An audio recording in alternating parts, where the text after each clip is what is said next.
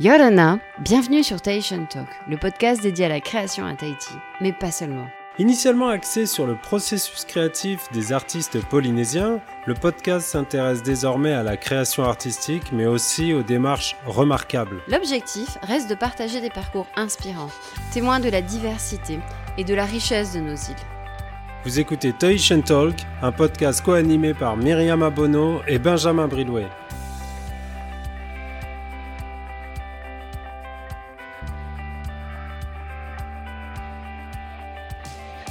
Pour cet épisode, je reçois Titawa Porcher, maître de conférences en littérature française et francophone à l'Université de la Polynésie française où elle travaille notamment sur la littérature océanienne. Elle est également l'auteur d'une pièce de théâtre, Ina, Maui et compagnie, qui a reçu le prix Amopa décerné par les lycéens polynésiens. Sa pièce est une réinterprétation du mythe de Ina et de Langui, l'une des histoires les plus connues en Polynésie. Elle transpose, dans un univers moderne, des figures de la mythologie locale, en abordant en filigrane des problématiques contemporaines, notamment la protection de l'environnement ou les relations intergénérationnelles.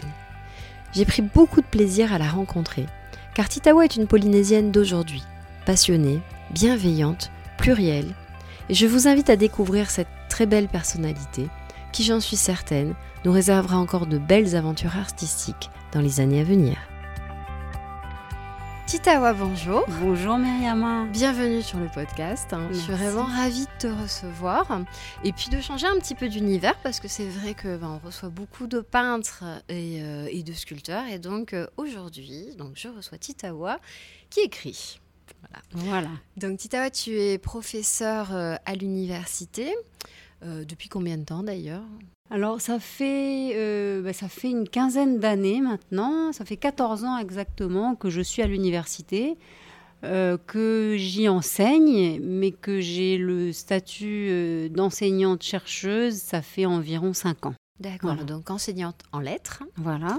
Et donc auparavant, donc, euh, donc comme tu es enseignante en lettres, j'imagine que tu as toujours eu une grande passion pour la littérature. Absolument. Mais du coup, j'aimerais bien que tu nous en dises un peu plus. Et donc du coup, comment, enfin déjà quand tu étais toute petite, tu lisais déjà beaucoup, on te lisait des histoires. C'est venu plus tard avec l'adolescence, avec euh, avec les études. Enfin voilà, d'où ça vient? Alors, j'ai lu un peu quand j'étais petite. J'étais pas un rat de bibliothèque, mais j'aimais bien. Il y a des romans qui m'ont fascinée.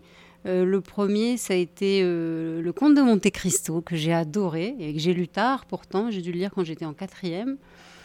Et puis, mais c'est venu plus tard en fait. C'est quand j'ai découvert Proust que j'ai eu une vraie révélation et je me suis dit ok c'est vraiment ce ah, que je veux faire. pourtant c'est une entrée pas forcément évidente. Ça. Mais c'est ça le pire, c'est que donc non seulement j'étais pas un rat de bibliothèque, mais en plus que mes entrées sur la littérature se sont faites avec des auteurs qui sont Proust. Il avait la réputation d'être un auteur difficile. parce quand j'ai commencé à travailler sur Proust, c'était en Hippocagne. Et je me rappelle que je suis rentrée dedans, mais vraiment, euh, vraiment quand on, comme euh, quand on rentre dans des, pantoufles, c'était confortable et j'avais, c'était vraiment un auteur qui m'a qui m'a donné envie de continuer dans cette voie-là. Et euh, donc tu, tu, disais tu étais en Hippocagne, donc en fait tu avais déjà commencé une, enfin des études dans le domaine littéraire. Alors par choix, par facilité. quand je dis par choix ou par facilité, je, précise là du coup parce que c'est vrai que des fois bon, on sait pas forcément on prend quelque chose parce que par exemple on aime bien une matière et puis on ne sait pas trop où ça va mener ou tu avais déjà en tête de vraiment aller je sais pas vers l'enseignement ou vers les lettres euh, de façon décidée ou pas? Alors j'hésitais pour tout te dire entre la littérature et le fait de faire du théâtre. D'accord. Donc je suis très heureuse aujourd'hui parce que je me rends compte que je fais les deux donc je vis euh, vraiment mes deux passions pleinement puisque je donc j'enseigne la littérature, je fais de la recherche et puis en même temps euh, bah, j'ai je donne des cours, j'ai un atelier euh, atelier théâtre à la fac et puis, euh, donc plus ma pièce de théâtre que j'ai mise en scène, donc j'ai le sentiment de vivre pleinement toutes les passions qui ont été les miennes quand j'étais plus jeune. D'accord, donc en fait, en parallèle de tes études, tu faisais du théâtre déjà? Oui, j'étais à Paris, donc j'étais salle Playel et je prenais des cours avec Thérèse Massé, qui était du euh, conservatoire et qui j'adorais ses cours de théâtre. Et il y a eu un temps où je me suis posé la question, je me suis dit, qu'est-ce que je fais? Est-ce que je fais, est -ce que je fais que du théâtre ou est-ce que je continue mes études de lettres? Et puis la voix de la raison l'a emporté. Je pense que tu dois connaître ça. Beaucoup Les parents qui te hein. disent euh, écoute, c'est bien que tu aies un métier sûr. Après, tu, ça, rien ne t'empêchera de faire du théâtre si tu en as vraiment envie.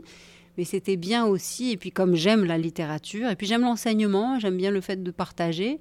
Du coup, euh, du coup, j'ai continué mes études de lettres, mais j'avais toujours euh, un regard sur le théâtre. Ouais, ça va. C'est pas des domaines qui sont trop trop opposés non, plus. Non plus. bon, j'imagine que ça devait rester ensemble. Et donc, du coup, pour le théâtre concrètement, tu, tu as commencé en allant à Paris à en faire ou tu avais d'abord est-ce que tu as, tu as, grandi ici? Je t'ai même oui, posé la question. Oui, moi j'ai grandi. Je suis partie du principe que tu, que tu avais grandi ici complètement et donc que tu as fait tes études puis ensuite tu es parti en France, c'est ça? C'est ça. J'ai grandi ici, donc quand je te disais quand tu me demandais si je lisais entre lire et aller me baigner à la mer quand j'étais petite, le choix il était simple. Hein. J'étais plutôt dans l'eau que, que en train de lire. Oui, puis c'est vrai que, enfin, voilà, on est de la même génération. Euh, l'accès aux livres n'était pas non plus forcément euh, toujours évident ici. Hein, on était, enfin, j'imagine que pour toi c'est pareil. Souvent, ce qu'on tentait des livres qu'on devait lire pour l'école, que nos professeurs nous avaient demandé de lire, donc c'est souvent bah, Molière. Euh.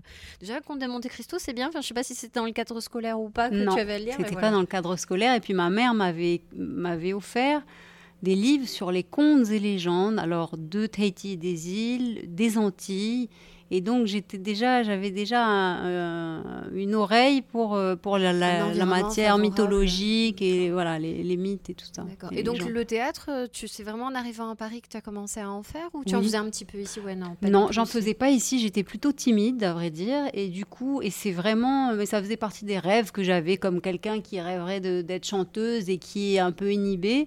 Moi j'étais plutôt timide. Et puis et puis un jour je me suis dit, ah non j'ai vraiment je rêve de faire du théâtre. Et donc j'en effet plutôt quand euh, je, me suis, je, me suis retrouvée à Paris et que j'avais besoin aussi de, me, de faire des choses un peu différentes. C'est aussi la, la chance de l'émulsion de la vie parisienne, de pouvoir voir d'autres choses, toucher à d'autres arts, parce que j'imagine que tu as dû aussi en profiter pour justement aller au théâtre, découvrir ce qu'est le théâtre joué.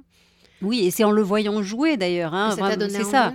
C'est quand on, voit très concrètement à quoi, ça, à quoi ça correspond pour des textes et des pièces qui ne sont pas forcément jouées à la comédie française. Il y avait aussi du boulevard, il y a aussi euh, des toutes petites représentations de Marivaux, je me rappelle, avec très peu de moyens, mais euh, pour lesquelles la mise en scène changeait tout. Et donc, il faisait qu'on se dit, ah oui, non, mais c'est faisable, il y a quelque chose à faire euh, du moment qu'on a des idées.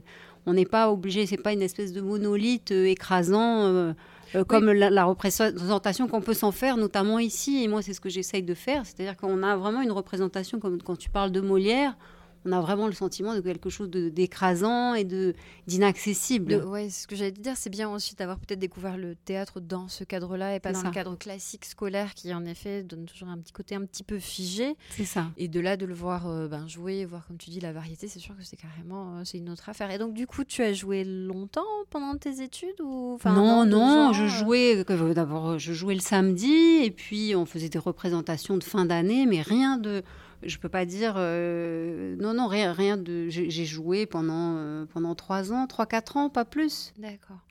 Et donc tu reviens à Tahiti tu enseignes et tu es donc aussi l'auteur. Et c'est pour ça que d'abord j'avais très envie de te rencontrer parce que donc tu es l'auteur d'une pièce de théâtre. Donc on voit que tu es revenu à ton amour à tes premiers amours. Donc tu es l'auteur d'une pièce de théâtre euh, donc Maui et compagnie, qui a reçu euh, le prix euh, des étudiants, enfin des élèves polynésiens, le prix des lycéens polynésiens, voilà, et qui a été joué l'année dernière euh, sur le Pépé à Hiro de la Maison de la Culture. Voilà.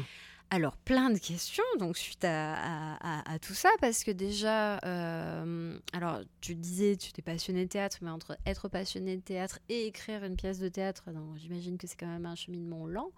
Et puis, euh, et puis aussi, ben, le sujet, moi je me rappelle que ça m'avait beaucoup intrigué quand j'en avais entendu parler. Alors, parce qu'en plus je m'intéressais à ce moment-là à l'univers du conte, mais en plus sur un conte polynésien revisité. Donc euh, pourquoi déjà une pièce de théâtre sur un conte polynésien revisité? Alors peut-être d'abord sur le, sur le mythe. J'ai travaillé hein, sur, euh, sur la question du mythe et je trouve qu'il y a quelque chose de fascinant dans le mythe et, de, et dans son pouvoir d'irradiation, c'est-à-dire dans le fait que quelque chose qui relève des temps immémoriaux a encore euh, une, onde de résonance dans le monde d'aujourd'hui. Je trouve que c'est fascinant. Finalement, la légende du, cocotier nous raconte comment est né le premier cocotier.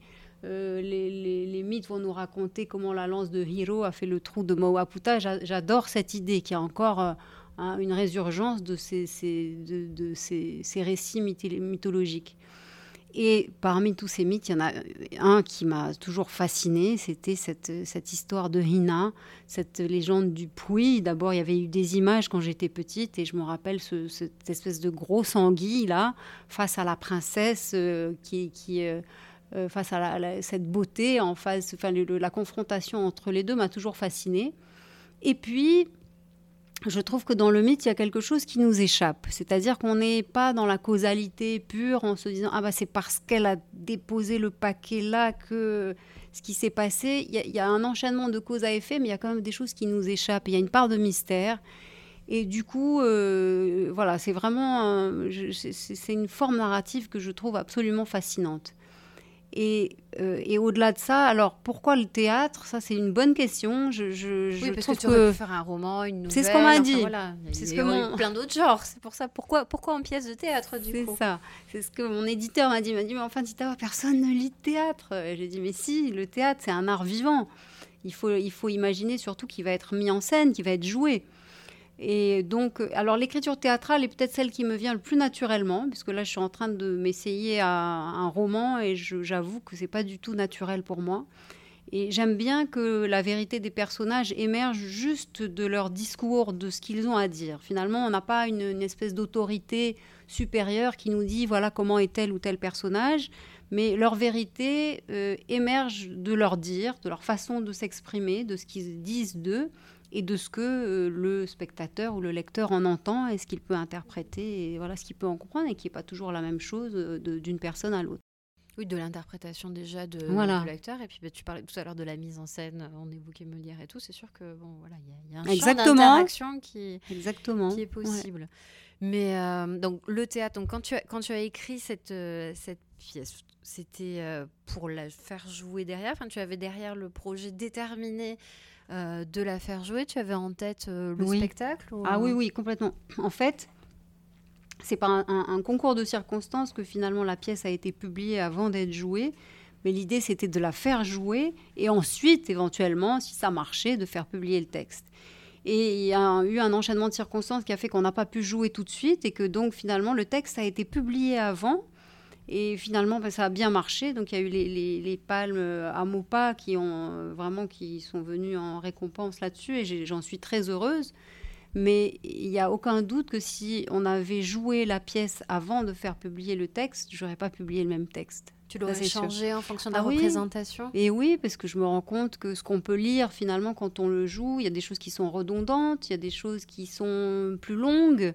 Et donc, euh, du coup, aujourd'hui, je suis très heureuse parce que j'ai deux. C'est comme si j'avais deux, deux éléments, euh, deux supports complètement qui différents. Ont une vie un petit peu distincte, en fait. Complètement, et qui ont, une, qui ont une vie autonome. D'ailleurs, euh, là, on est en train de travailler parce que pour les scolaires, on va jouer, on va faire deux représentations le 19 mars juste pour les scolaires et, on est encore en train de couper le texte puisqu'on se rend compte que voilà il va falloir le dynamiser un petit peu et donc euh, donc voilà ils ont deux vies autonomes. Donc du coup tu recoupes le texte par rapport à la représentation qui avait été faite et non pas par rapport absolument. d'accord alors justement pour la représentation puisque donc euh, suite à, l'édition tu le disais derrière ben, il y a eu la réalisation donc déjà d'une seule représentation donc euh, une pièce qui a été jouée une seule fois à la Maison de la Culture et dont tu as fait la mise en scène avec euh, d'autres personnes, je crois. Euh, et, donc du coup, voilà, j'imagine que c'est aussi ben, une autre aventure, comment on passe de l'écriture d'un conte à ensuite la mise en scène avec toutes les facettes que ça comporte, puisque j'imagine que pour toi c'était la première fois? Oui, c'était pour moi la première fois, de, et c'était la première fois pour les deux autres metteurs en scène qui m'accompagnaient, donc Pascal Ortegra et, et Yves-Édouard Malakai.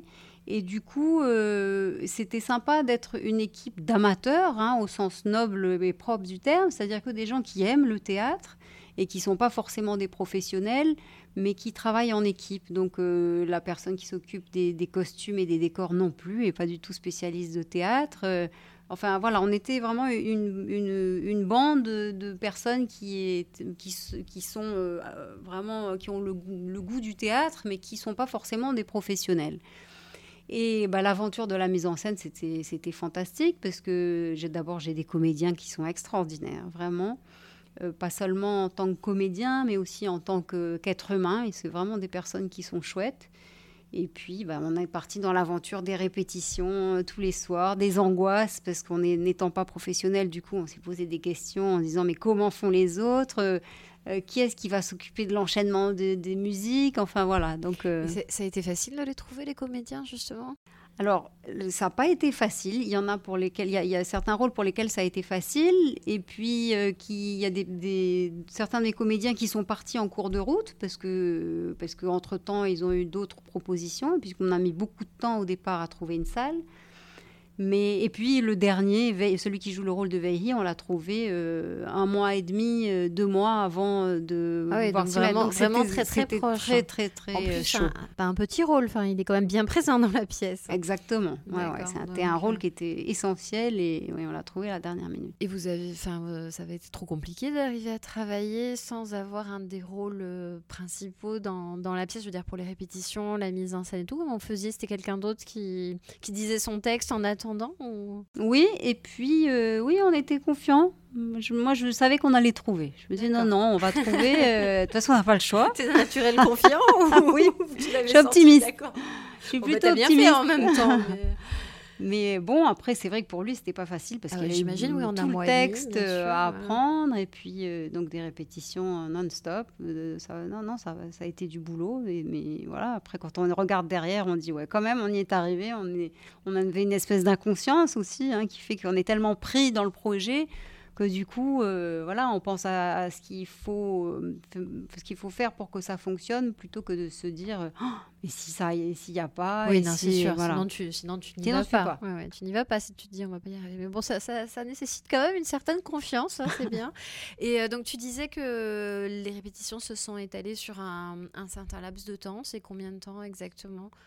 Parce qu'on ne se, rend pas souvent compte du temps qu'il faut en fait pour faire une mise en scène, pour monter ce type de projet. Donc c'est de l'ordre de plusieurs mois. Euh, ah oui, oui, bien sûr, des, mois et des mois. Et puis, euh, bah, en fait, il y a différents niveaux. Il y a le premier niveau de répétition qui est le fait de dire un texte à l'italienne, c'est-à-dire sans mettre le ton, juste pour apprendre le texte, hein, qu'il soit parfaitement connu et qu'il y ait une espèce de chanson dans la tête.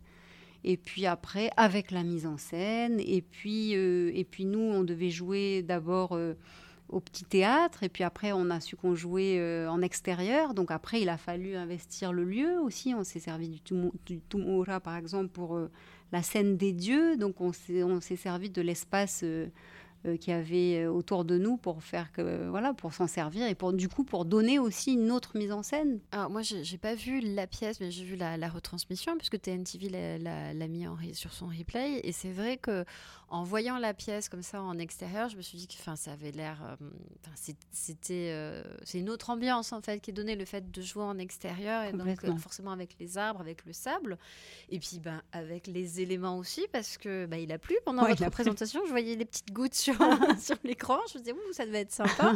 et en même temps, je me rappelle que j'ai eu un doute parce que les acteurs n'avaient pas l'air d'être euh, par la pluie. Donc, euh, bon, c'était une pluie fine, mais c'est vrai que, bon, voilà, ça donne ah une dimension particulière. Alors, c'était une grosse pluie. Ça a ah été une grosse, grosse pluie, simplement.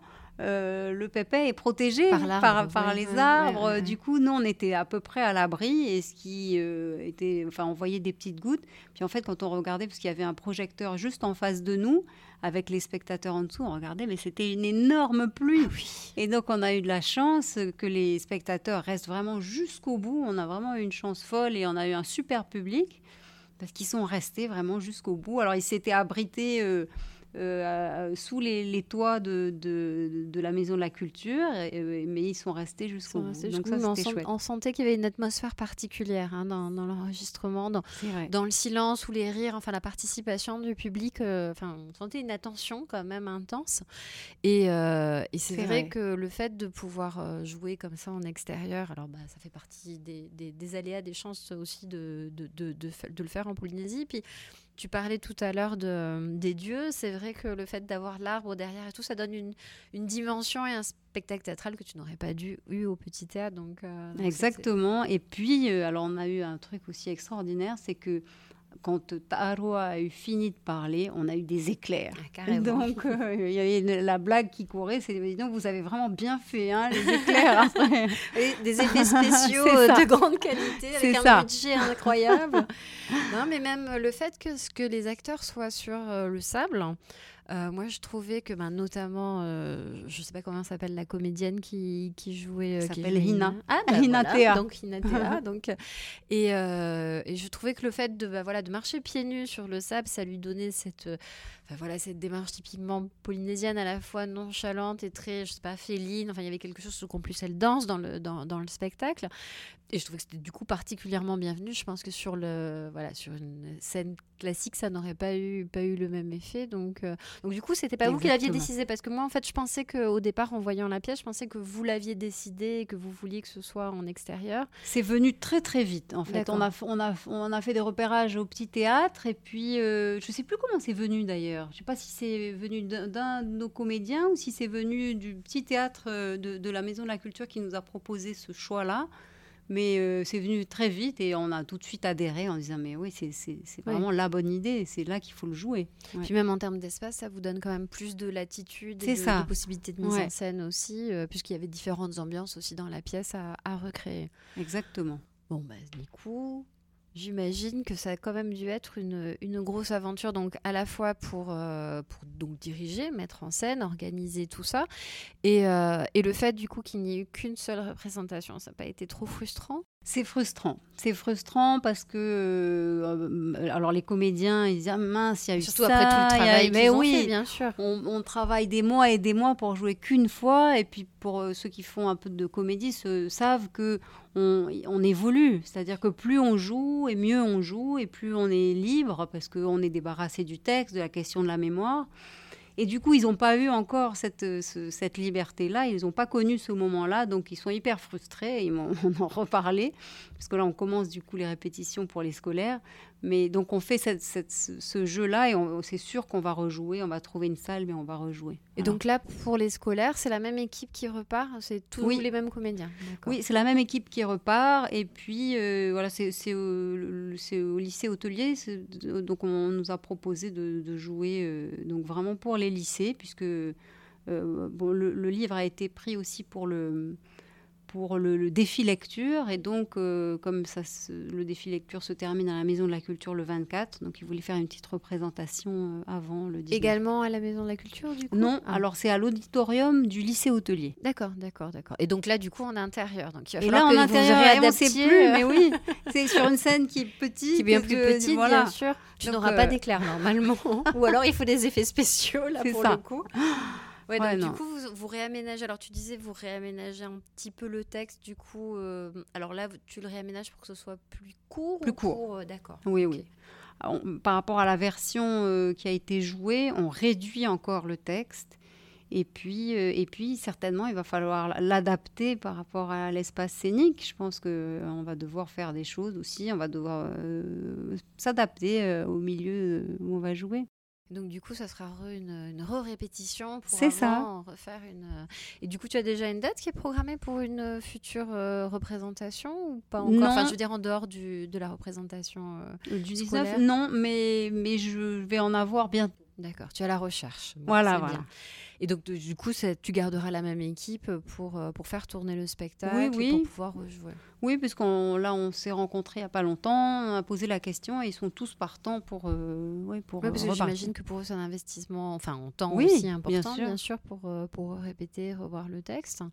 Et donc, tu, je disais tout à l'heure que le livre a eu, a eu le prix des, des étudiants. Alors, pour toi qui est, qui est enseignante, ça doit avoir une signification, une résonance quand même particulière? Oui, alors c'est le prix des lycéens, pas, voilà, pas, des lycéens. Ah oui, c'est vraiment une belle reconnaissance pour moi. C'est vraiment... Euh, euh, je, sais que parfois les lycéens ils peuvent, peuvent avoir du mal à lire, du théâtre. Euh, donc oui, c'était une reconnaissance magnifique pour moi. Le, un prix de lecteur, c'est forcément, c'est forcément chouette. je suis contente en même temps, moi ce que j'ai beaucoup apprécié en lisant la pièce, c'est que donc on est dans l'univers mythique de, de, Maui, donc un, enfin de Ina plutôt, et, bon il y a Maui aussi, mais de, de Ina et de, et de Langui, qui est un des contes en fait les plus connu. Moi, j'ai fait le test auprès de mes enfants. Hein. J'ai trois garçons, donc je leur ai demandé. Donc le petit de 7 ans et demi m'a dit oui, oui, il connaît. Au début, quand je lui ai parlé, il m'a dit non, il connaît pas. Puis après, voilà. Donc, euh, donc les enfants euh, polynésiens, scolarisés en Polynésie en général, c'est un des, des, des, des, contes les plus connus. Donc on est dans quelque chose voilà, d'assez classique à notre sens. Et en même temps, tu as introduit en fait dans la pièce beaucoup de modernité, puisque ben, par exemple, voilà, ils c'est des jeunes gens d'aujourd'hui, ils ont des smartphones, des iPads, des réseaux sociaux. donc on, on, parle beaucoup de ça. Donc j'imagine que, enfin, le retour que tu dois avoir des, des élèves, c'est aussi certainement ça, beaucoup de proximité. C'est un monde qui leur parle, même si c'est quelque chose de, de lointain. Puis l'histoire d'amour aussi. Oui, alors j'ai pas eu énormément de retours. Je commence puisque là je vais être au salon du livre de Tayarapu, je vais rencontrer vraiment les, lycéens. Je les ai pas encore vus. J'ai vu une classe.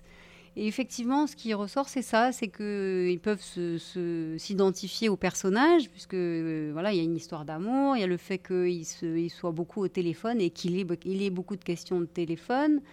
Euh, il y a une question de génération. Donc euh, oui, j'imagine que ça doit être, faudrait leur poser la question, mais j'imagine que c'est ce qui, a dû leur plaire. Oui, puisqu'il y a aussi ben, forcément le rapport euh, pas toujours évident. Là, il n'est pas conflictuel parce qu'on sent que Ina est quand même très proche de ses parents, mais enfin bon, on sent quand même des petits décalages de génération entre l'utilisation des réseaux sociaux, un petit clin d'œil au monde hippie et tout ça que je trouve extrêmement savoureux. Euh, et, du coup, d'ailleurs, je me suis demandé si c'était euh, lié à des expériences personnelles, des ah rapports que toi tu pourrais avoir avec tes parents ou avec tes enfants. Alors, ma mère a été euh, vraiment au, centre du mouvement hippie quand il est né à Haight-Ashbury en à San Francisco. Et donc, bien sûr que ça vient de là. Ah, c'est ce qu'elle m'a raconté. Elle m'a dit, écoute, voilà ce que j'ai vécu, voilà comment Elle n'a pas été vivre dans un camp, etc. Taylor Camp, c'est un truc que j'ai trouvé sur Internet. Il y a vraiment eu un camp euh, à Hawaï, qui est vraiment un, oui, un groupe je, je, de jeunes. parce que ça avait l'air d'être très spécifique. Oui, oui, oui, un camp et tout. Donc je me suis dit, bon... j'ai vu des photos justement sur internet, donc ça, ça c'est une autre question. Mais elle, elle-même a été euh, donc a vécu cette expérience des hippies euh, à cette époque-là. Et donc c'est pas moi, mais oui, ça vient. C'est une histoire qui m'a été racontée. D'accord. Et puis il y a aussi donc bon, parler de l'histoire d'amour, ça, j'allais dire, c'est quelque chose d'universel, mais aussi, euh, moi, j'ai trouvé aussi euh, amusant les clins d'œil autour de la spiritualité, euh, et puis notamment, ben voilà, le fait de, de dire, ben, en fait, les dieux, c'est un petit peu tous les mêmes, hein, il y en a dans toutes les religions, dans tous les trucs, et donc du coup, ben, on, se connaît tous, donc je me suis dit, écoute ça, je me suis dit, waouh, c'est intéressant. et donc par rapport, ben, je sais pas, au fait d'être polynésien à la culture, tu as des remarques par rapport à ça? Ou alors j'ai vu que le public riait, que ça faisait rire oui, euh, bah, d'abord, je, me suis évidemment fait plaisir en associant euh, Arwa, qui est dans, dans, ma pièce, il est plutôt burlesque, hein, c'est-à-dire que c'est un dieu mais qui fait rire. Mhm. Et je trouve que c'est toujours savoureux même de voir euh, Zeus avec son trident dans des, des, situations qui sont un peu prosaïques. Donc, de toute évidence, je me suis amusée. Et puis, euh, bon, c'est l'occasion aussi de, je sais pas, de peut-être de faire réfléchir sur cette question des religions qui occupe quand même le 21e siècle, euh, en se demandant si euh, toutes ces religions, finalement, elles ne disaient pas toutes un peu la même chose, c'est-à-dire la croyance en une entité supérieure qui peut s'appeler Zeus ou qui peut s'appeler Taroa ou qui peut s'appeler... Adonai, mais qui finalement voilà, se, se, retrouve dans ce besoin de transcendance et cette, après, chacun, voilà, chacun peut y voir ce qu'il veut, mais euh, et certainement, peut-être que certains vont considérer que c'est un peu irrévérencieux de voir euh, toutes les religions euh, finalement remises à une seule dynamique, peut-être. Mais bon, j'assume parce que moi, c'était vraiment quelque chose que je voulais écrire et sans doute la, la scène des dieux et celle que j'ai préféré écrire. Ouais. Ah oui, on sent, on sent un malin plaisir. Enfin voilà, c'est drôle, c'est drôle en même temps. Euh. Et puis bah, c'est rafraîchissant. Voilà, ça fait appel à, plein de plein de références. Et ça aussi, moi, j'ai trouvé intéressant. Donc on, disait l'univers du mythe, de Ina, de, de Langui, euh, et puis pas mal de références en fait au monde polynésien euh, dans sa globalité, mais voilà, vu d'une façon moderne. Donc je, trouvais que c'était, que c'était vraiment intéressant. Et puis même, donc en plus donc de, de cette couche, euh, j'allais dire sociétale, euh, il y a aussi ben, un rappel aussi aux questions environnementales, puisque c'est aussi très présent en fait dans, dans la pièce, hein, autour de l'exploitation des ressources. bon, Ina est, végétarienne. Alors végétarienne ou végane, je sais plus. Elle est végétarienne. végétarienne on parce que la question m'a été posée, je ne l'ai pas imaginé vegan, mais bon, après, le, voilà, la question peut, pourrait se poser aussi. Et donc, on, sent un discours très engagé. Donc, c'est pareil, je me suis demandé si tu étais végétarienne également. Alors, moi, je ne mange pas de viande parce que je ne mange pas. Euh, je ne voulais pas participer à la souffrance des animaux euh, dans, dans, les grands abattages. C'est surtout ça. Parce que c'est pas pour le fait de ne pas manger de viande en soi. Hein. si, euh, si tu es un animal et fait dans le respect de la nature, après tout, et puis et puis je pars pas en guerre. Je suis pas comme mon personnage. Je fais pas de prosélytisme. Mais voilà, c'est des questions de choix personnels. Je trouve que les conditions d'abattage euh, et les conditions de vie pour ces animaux-là qui sont considérés comme de, comme de l'argent, euh, je trouve que c'est terrible. quoi. C'est une humanité dont je veux pas. Mais, euh, mais je ne pars pas en guerre et voilà, chacun son cheminement. Ah bah, Ina est jeune, donc voilà. voilà on sent qu'il y, a toute la fougue de la jeunesse dans, dans, dans, les discours et en même temps voilà, un encadrement bienveillant des parents. Donc, euh, donc j'ai trouvé voilà, toute cette histoire autour des générations, de la façon dont on pose un regard euh, sur, euh, ben, sur son environnement, sur la société, rafraîchissant et en même temps extrêmement moderne. Donc, inséré dans un conte, c'est surprenant. Et est-ce que tu. Enfin, donc tu, tu, as choisi ce conte-là tu le disais tout à l'heure parce que voilà par rapport à l'image de Langui et tout mais est-ce que est-ce que tu penses que tu aurais pu tourner ça dans une autre euh, mode que au travers du conte? Ce que je veux dire, c'est enfin au travers du mythe d'ailleurs, parce que c'est mhm. pas forcément la même chose. Mais ma question, c'est pourquoi, pourquoi l'univers du mythe spécifiquement? Est-ce que ça apporte un, plus dans le sens où euh, ce sont des, des, racines communes, alors peut-être à la Polynésie, mais pas que à la Polynésie, parce que ben, dans les grands mythes, euh, j'allais dire, c'est comme ce que tu disais tout à l'heure pour les religieux, en fait, il y a des, choses assez universelles et qui parlent à tous, et donc c'est un choix délibéré par rapport à ça? Oui, alors la question du mythe, hein, Jung dit le mythe c'est comme la tête d'Orphée qui continue à chanter même après sa mort. C'est-à-dire que euh, je crois que dans le mythe, donc il y a des vérités qui émergent, mais qui peuvent être euh, interprétées à l'infini en fonction des époques et en fonction des personnes. Euh, et puis, effectivement, il y, a les archétypes, hein, ces, espèces de mythèmes, ces, ces archétypes qu'on a qui sont dans la conscience humaine, quelles que soient les cultures euh, et qu'on retrouve chez les Inuits ou chez les, chez les Polynésiens. Donc c'est un terrain de jeu magnifique, c'est-à-dire on a ces espèces de structures euh, anthropologiques de l'imaginaire à partir desquelles on peut réinterpréter dire, voilà tout ce qu'on veut et puis euh, et voilà dire quelque chose du Tahiti d'aujourd'hui. Moi j'ai vraiment écrit cette pièce pour les gens d'ici et pour aujourd'hui et je n'ai aucune je n'ai pas du tout pensé à ce que ça donnerait euh, dans 20 ans. Certainement, ma pièce sera totalement dépassée, mais c'était juste pour un instant T. Voilà, c'était ça l'idée. Et ça faisait longtemps que tu avais envie de l'écrire ou c'est venu euh, très rapidement, en fait, l'écriture? Alors, l'écriture est venue très rapidement parce que ça faisait longtemps que j'avais ce, ce, projet en tête. Je l'avais en tête depuis, euh, depuis un moment. Je suis fan de Cocteau, je suis fan de Pomera. Euh, vraiment, Pomera, ce sont que des auteurs de la réécriture. Je, connaissais euh, Giraudoux. Et du coup, euh, et puis, je, suis obligée de dire aussi, parce que ça, je, l'oublie trop souvent, j'adorais Jean-Yann. Je sais pas si, ça, si tu te rappelles, Jean-Yann, il avait, il avait fait un film qui s'appelait Trois heures moins le quart avant Jésus-Christ. Je trouve que c'est hyper drôle, les décalages entre euh, les anachronismes, ce décalage entre quelque chose qui parle des, temps immémoriaux et de le replacer dans les préoccupations de, tous les jours. Donc, euh, donc j'avais vraiment ce truc en tête, et puis euh, voilà, le mythe en tête et la réécriture depuis longtemps. Donc voilà, c'était. Et quand tu l'as décidé, c'est venu naturellement. Et quand j'ai décidé, me suis décidée à l'écrire, j'ai mis neuf mois, mais je me suis, j'aurais pu même mettre moins de temps que ça. Euh, tellement le projet était là. Voilà. Déjà, en fait, toutes les, bases en toi, il ne restait plus qu'à l'écrire. C'est ça. Donc, c'était ton premier ouvrage oui. Hein, publié. Et donc, euh, du coup, ça t'a donné envie d'en refaire d'autres? Alors, oui, je suis en train d'écrire donc une autre pièce de théâtre qui euh, parlera de Omai, donc ce personnage qui a été, ce Rajomatai qui, qui est parti avec Furneaux et qui a été présenté au roi Georges. Et euh, donc toujours, euh, donc Omai revient sur Terre et puis et voit le Tahiti d'aujourd'hui, donc euh, cette espèce de, de, On est toujours dans le décalage. On est toujours dans le décalage. C'est ce que je me suis, je me suis, j'ai vraiment ce truc en tête, décalage entre le Tahiti d'autrefois et le Tahiti d'aujourd'hui, toujours avec l'idée de dire quelque chose de, de, voilà du temps présent. Donc, euh, j'ai écrit une dizaine de pages pour l'instant, donc voilà. Et là, toujours en pièce de théâtre hein, Toujours du théâtre. D'accord.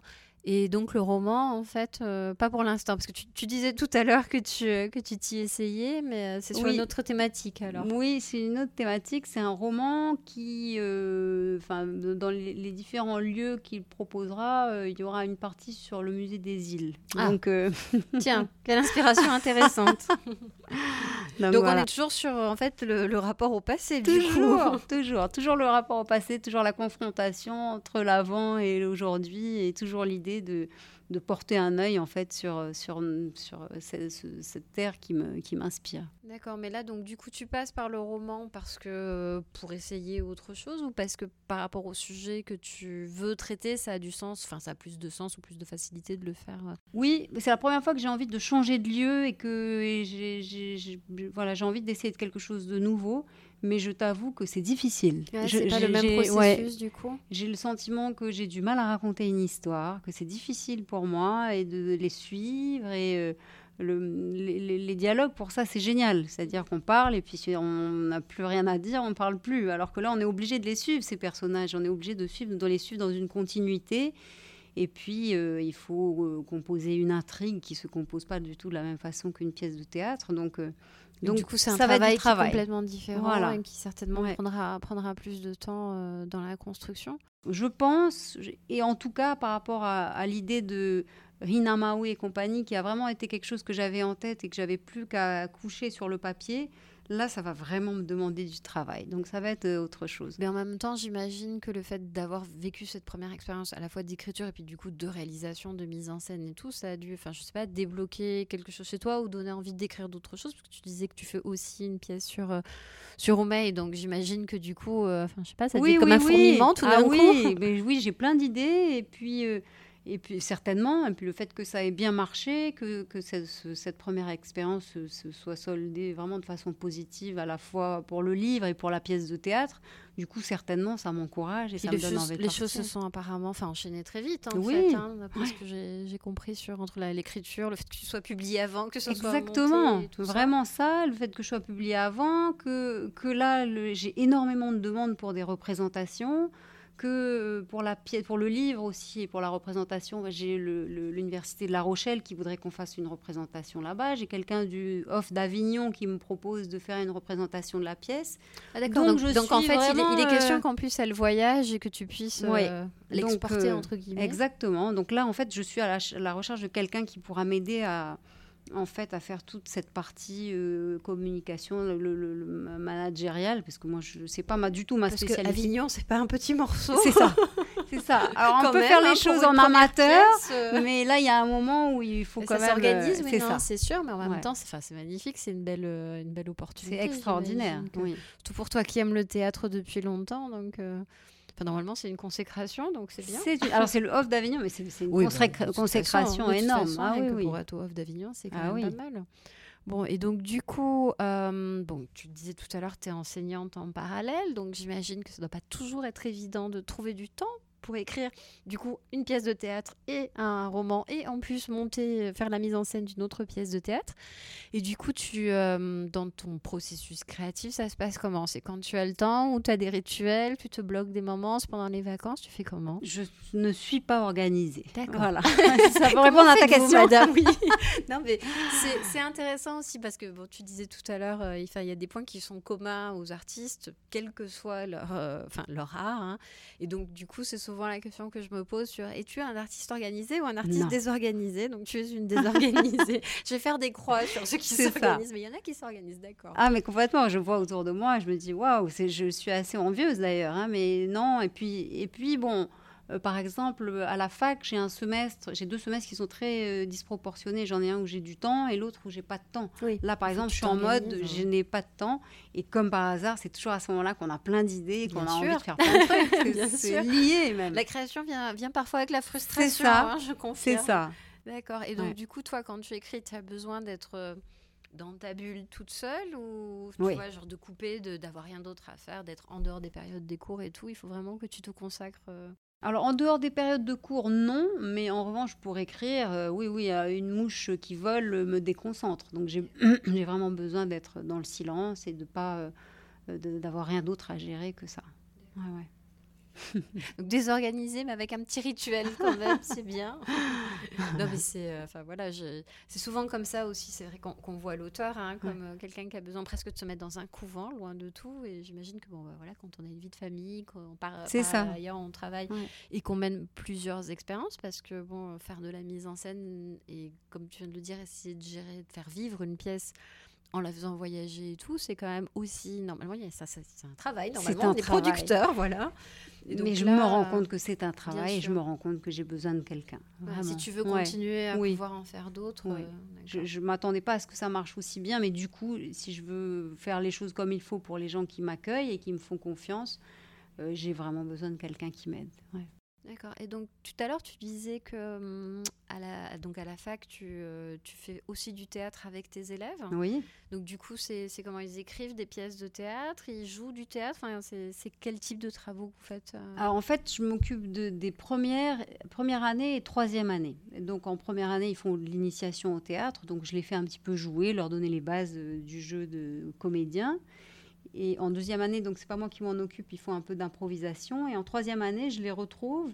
Et là, je leur demande de, rédiger en fait une petite partie de pièces de théâtre qui, euh, euh, qui prennent pour matière un mythe. Et, eh donc, ben je leur demande de travailler sur, euh, voilà, sur la réécriture euh, comment réécrire euh, pour la modernité et avec une tonalité burlesque euh, quelque chose, voilà, un, mythe qui les intéresse et qui les fascine. Donc c'est vraiment quelque chose que tu avais en toi depuis longtemps. Exactement. et du coup, pour eux, c'est facile ou, pas? Enfin, je veux dire déjà dans, dans, le sens de trouver, choisir le mythe. parce que c'est pas forcément. Bon, alors il y a des mythes connus, on en parlait tout à l'heure, donc il y a Maui, mais il y a aussi euh, le, mythe du Ouro. Enfin, il y en a quelques-uns qui sont connus. Puis en fait, il y en a beaucoup d'autres qu'on connaît moins ou auxquels on a moins accès. Donc du coup, pour eux, c'est toujours les mêmes qui prennent ou ils arrivent à euh, te surprendre des fois, par exemple, et à en dénicher un que tu ne connaissais pas? Oui, bien sûr. Il y a plein de mythes que je ne connais pas. Et puis, alors, je leur, je leur parle beaucoup des mythes euh, océaniens mais je ne leur interdis pas de prendre des mythes grecs. Euh, et, c'est drôle parce qu'on a aussi des fois l'exercice inverse, c'est-à-dire qu'ils prennent des mythes grecs, mais qui se passent à Tahiti. Ah, Donc c'est drôle, on, a, on, a, on a vraiment euh, des choses qui sont chouettes, oui. Et du coup, et honnêtement, euh, c'est un atelier au cours desquels ils s'amusent. On, on, rigole bien parce qu'il y a l'effet du renversement, il y a le burlesque, les anachronismes. Donc, euh, donc, euh, il y a des choses qui sont vraiment drôles. Ils m'ont vraiment fait des choses qui sont très drôles. Et ça fait longtemps que cette, euh, ce cours existe bah, comme ça, euh, ça fait combien de temps que je suis chargée de secours? Ça doit faire, euh, ça doit faire six ans peut-être? Ah, quand même. je te pose la question parce que c'est vrai que moi, quand j'ai vu, euh, d'abord que tu avais écrit une pièce de théâtre, et puis ensuite quand je l'ai vu jouer, et puis même l'année dernière, il y a eu d'autres expériences autour de, de, pièces de théâtre, de spectacles polynésiens. J'ai le sentiment qu'il y a une espèce de, de, renouveau, de recrudescence en fait de, de l'art théâtral en Polynésie, puisque bah, c'est vrai que dans les années 80, il y a eu des grandes la grande période avec Henri Hiro, avec, euh, avec John Hay, voilà, toute une, génération comme ça qui mhm. a fait beaucoup de théâtre. Et puis après, beaucoup moins. En fait, on n'est plus revenu à une expression polynésienne au travers du théâtre. Et c'est vrai que là, ben, entre euh, euh, qui d'ailleurs joue aussi sur, euh, sur le Pépé, et puis ben, plusieurs expériences, comme on voit, mêlant la danse, le théâtre, l'interprétation, on sent une espèce de, je sais pas, d'ébullition comme ça. Donc, et donc, voilà, le fait que les élèves, enfin, qu'il y ait aussi un cours à la fac, euh, ça. Ah oui, mais moi je trouve que c'est vraiment. Euh, alors, je, dirais qu'il y a quand même du théâtre tous les ans au Heva. Oui. Hein, il y a quand même, et, moi j'insiste beaucoup sur théâtre qui ne dit pas son nom, mais tu as raison. Et oui, et c'est ce que je dis à mes étudiants, c'est-à-dire qu'ils ont l'impression, surtout les miens, parce qu'ils ils sont en lettres, que le théâtre c'est justement Molière, c'est les fourberies de Scapin, alors que le théâtre, il me semble que c'est beaucoup plus que le roman ou que les nouvelles, c'est sans doute le genre le plus proche de la culture polynésienne, orale, etc. L'art de la performance, le orero. Et donc, je, pense que c'est vraiment une fausse idée que de s'imaginer que c'est un art occidental. On est beaucoup plus proche de cet art-là que de, toutes les formes euh, romanesques, narratives ou autres, tu vois. Et donc, euh, donc il me semble qu'il y, y, a du théâtre pour le au Heiva. Il y a, on fait du théâtre quand on fait du quand on voit les jeunes faire un orero. bien sûr, ils interprètent un texte. Il y a une interprétation. Il y a, il y a la dimension euh, corporelle qui est qui est importante. Donc, euh, mais tu as raison. Je crois qu'il y, y, a un vrai engouement pour. Moi, ce que j'aime, ce que j'aime bien, c'est que à partir de la pièce de théâtre, finalement, les profs me disent, du coup, ils reviennent à la légende ils s'intéressent à, la légende, ils, relisent le mythe, et puis du coup, on reparle d'autres mythes, et je trouve que c'est génial. J'aime bien l'idée que ça aille aussi dans ce sens-là, que c'est la modernité finalement qui euh, leur permettre de s'intéresser ou de redécouvrir. De re-questionner euh, une histoire que. Bah, je t'avoue que moi, ça m'a donné envie de relire euh, le, texte d'origine. Enfin, un des. Les, textes, les textes j'allais dire, enfin, la version que j'ai chez moi, qui est, peut-être pas la seule, et peut-être pas celle que toi tu connais, mais c'est vrai que du coup, on se dit, tiens, qu'est-ce qui a changé, qu'est-ce qui a pas changé, qu'est-ce qui est différent donc, donc c'est bien que ça donne aussi cette envie-là aux élèves. C'est génial, je suis très contente.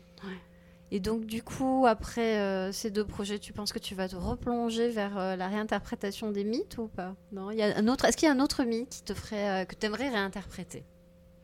Je, pas pour l'instant. Pour l'instant, entre Oma ça va aller, là, c'est ça. entre Oma et, le roman qui me qui se présente un peu comme un casse-tête, j'ai quand même du boulot. J'ai toujours Taroa qui, qui est là. J'ai écrit un, poème sur lui, mais je, suis voilà, il y a des figures qui me, qui me fascinent. Mais après, pour la suite, non, je ne pas, je sais pas encore. mais c'est drôle parce qu'il y a quelqu'un, c'est Bruno Sora qui m'a dit euh, Bon, alors à la fin de ta pièce de théâtre, on aimerait bien que tu écrives la suite pour qu'on sache ce qui est arrivé à cet enfant. bah oui, c'est vrai, mais ça, ça fait rire parce que je me dis Mais tu vois, c'est une réécriture du mythe, donc a, priori, euh, voilà, on s'arrête là. On mais en veut plus maintenant, on en veut plus. On se dit Bon, bah voilà, passionné théâtre, c'est très bien. Mais c'est vrai que, enfin, moi, je trouve que c'est c'est rafraîchissant, c'est intéressant aussi de, ben, aussi parce que ça donne l'occasion à des, acteurs polynésiens euh, d'interpréter. C'est pas forcément évident, j'imagine. Ben, tu le disais, tu as trouvé un de tes personnages un petit peu au dernier moment et tout. Mais en même temps, ben, le fait qu'il y soit arrivé en un mois et demi, ça prouve bien que déjà il y a un goût pour ça, puis il y a de la capacité aussi pour, le faire, hein, parce que ça demande de l'investissement et que du coup, ben, plus on pourra produire des pièces, euh, plus du coup, euh, ils pourront jouer. Euh. mais bon, après, il faudra trouver des endroits pour jouer. Hein, puisque tu parlais tout à l'heure des calendriers. Ah oui, vraiment, il faut trouver des endroits pour jouer parce que je t'assure, il y a beaucoup de, y a beaucoup de talent d'abord, et je crois que moi, je vois autour de moi, les Polynésiens, ils ont un vrai talent pour le théâtre, pour l'interprétation, et parfois même je vois ça avec des étudiants qui sont parfois timides au départ. Mhm. Et une fois qu'ils sont lancés, ça y est, ils sont investis, ils sont dans leur rôle, dans leur personnage. Et je crois que pour les aider, enfin moi j'adore ce cours aussi parce que ça les aide à sortir un petit peu de leur, de leur timidité. Moi je suis une ancienne timide donc je sais ce que ah, c'est. c'est souvent ce qu'on dit hein, ça. aux gens qui ont des, enfants timides qu'il faut qu'ils fassent du théâtre. Ouais, Je vois ma fille aussi, ça l'a ça aidé. Mais du coup, euh, et, je me rends compte autour de moi qu'ils ils sont doués pour le théâtre. Donc euh, oui, il y, a vraiment plein de choses à faire. Il y a des projets. Du coup, euh, j'imagine qu'il y a plein de choses qui, risquent d'émerger d'ici quelques années. Je ne serais pas surprise. Donc déjà, on attend tes, tes deux autres livres à toi. des analyses. Et puis, euh, en fait, c'est pour ça aussi que je te demandais si ça fait, enfin, depuis combien de temps tu fais ça, parce que du coup, euh, tes étudiants, par exemple, enfin, cette formation, l'objectif pour eux derrière, c'est d'être prof. Il y en a qui viennent parce qu'ils sont passionnés de théâtre, ou la plupart le découvrent en venant, en venant dans les cours. Euh, il y en a, il y en a quand même qui viennent parce qu'ils sont passionnés de théâtre. J'ai notamment une étudiante qui me dit bon bah au niveau de l'écriture et c'est vrai au niveau des dissertations, c'est pas fantastique mais elle a un talent mais énorme. Vraiment, vraiment d'interprétation. Elle est extraordinaire. Et du coup, euh, c'est parfois un tremplin pour faire une école de théâtre euh, ailleurs. Alors, elle, me disait peut-être que je, je partis en France. Euh, donc, peut-être pour ceux qui ont du mal à partir tout de suite, ça renforce euh, ou pas le goût pour le théâtre, l'idée que bon, bah, c'est vraiment ce que j'ai envie de faire et j'ai envie de ne faire que ça. Sachant que c'est pas un choix facile. Hein, sachant que c'est pas un choix facile. Et sachant que c'est pas un choix facile, c'est vraiment ça. Et, ou alors il y en a d'autres qui disent bon, bah, un peu comme ce que j'ai fait, c'est-à-dire bah, moi je ferai du théâtre euh, en amateur et puis à côté de ça je vais être prof. Donc euh, oui, mais, mais le théâtre occupe une place importante dans le choix des étudiants pour la filière lettres et arts. Donc j'ai quand même un 10% d'étudiants qui viennent en disant moi je suis venue aussi parce qu'il y a du théâtre. Donc c'est pas mal. ça, ça, rejoint ce que je disais d'un, enfin voilà, un regard d'intérêt. Alors euh, de ceux qui ont envie d'interpréter, mais aussi tu le disais tout à l'heure du public, hein, parce que moi, je, suis toujours très contente de voir qu'en fait, euh, ben, dans ce genre de représentation, le public vient nombreux, que même on refuse du monde, qu'il reste même sous la pluie. Oui. Et, euh, et, donc voilà, il faut, je pense en effet, euh, diversifier le plus possible les lieux où on peut mm. jouer, où on peut interpréter. Et alors, dernière question. Euh, tu disais donc tout à l'heure que tu lisais peu quand tu, euh, quand tu étais petite, enfin j'allais dire normalement. Mhm. Mais euh, est-ce que, est que tu te voyais, toi, enfant, avoir ce... quel regard la petite Titawa porterait sur la, la grande Titawa? Bah, Je pense qu'elle serait très contente parce que j'ai à la fois... J'avais un côté très sérieux et en même temps des rêves. alors j'en rêvais même pas de pouvoir faire du théâtre parce que c'était quelque chose qui me paraissait euh, inaccessible. Donc, euh, je pense qu'elle serait très heureuse de, se dire bon, bah, c'est chouette. Alors, du coup, euh, voilà, j'ai d'autres. Et, et d'ailleurs, joue. Tu as eu envie en fait de jouer dans ta pièce ou pas du tout? Tu l'as vraiment écrite pour, pour que d'autres la jouent. Voilà, je l'ai écrite pour que d'autres la jouent. Et puis, au début de la pièce, il y, y, a un narrateur parce que c'est ça. Je pensais à un homme. Euh, il y a un narrateur qui, qui rappelle l'histoire et ce sont mes comédiens qui m'ont dit mais enfin Tita il faut que ce soit toi qui le dise ce texte puisque c'est toi qui raconte l'histoire. C'est, il faut euh, on n'imagine pas que ce soit quelqu'un d'autre. Et puis j'ai trouvé que c'était tout à fait cohérent dans un premier temps. Puis après je me suis dit mais je pourrais jamais ça va me faire trop de pression entre la mise en scène le texte je me suis dit non je ne pourrais pas le faire. peur d'avoir le blanc au milieu c'est ça le trop le trac me dire mais vous me rajoutez ça comme pression en plus et puis, dernière, dans la dernière ligne droite, ça a été un grand plaisir de le faire. En fait, j'étais très contente. Ça avait l'air d'être comme une évidence. C'est pour ça que je te demande si tu l'as écrite euh, dans la perspective de jouer toi-même ou quoi, parce que vraiment, ça, ça avait l'air de couler de source, donc c'est bien qu'il te l'ait dit. Oui, ah oui, oui, vraiment. Et, c'est vrai, et je me suis sentie très à l'aise. Je pensais à Pascal Ortega, parce qu'à un moment, le, narrateur dit Attendez, je chausse mes lunettes. Je le voyais, lui, avec ses petites lunettes rondes. Donc je pensais vraiment pas à moi mais, euh, mais c'est cohérent. Ouais. Et donc dans la prochaine pièce, il faut que tu euh, identifies déjà le prochain personnage que tu joueras ou non? Ah. Ou justement tu vas éviter non, Alors dans la prochaine pièce, je vois vraiment pas euh, ce que je pourrais jouer comme rôle parce que le, narrateur, il est à la fois dans la pièce mais il est un petit peu extérieur. Je ne vois pas du tout jouer. en tout cas, c'est un sujet qui moi m'intéresse beaucoup. Hein, j'ai hâte de voir ça. J'espère que tu trouveras le temps du coup d'écrire.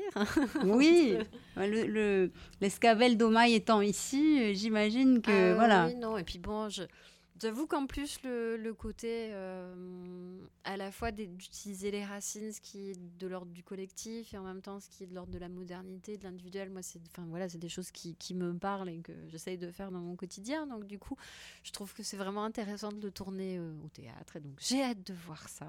Merci, c'est gentil. Euh, et j'espère que ben, on se reverra du coup pour, pour en parler. Avec plaisir. bah écoute, merci en tout cas. Et puis merci Myriam, merci à toi. J'ai vraiment passé un bon moment. Moi aussi. Très. merci d'avoir écouté ce podcast. Tous les liens cités dans notre entretien sont disponibles sur notre site internet. Vous pourrez également ainsi en apprendre plus sur notre invité du jour. N'hésitez pas à vous abonner au podcast, à laisser un commentaire et une note sur les plateformes d'écoute. Cela nous aidera à le faire connaître et ça nous encourage énormément. Merci de votre soutien. Marururua.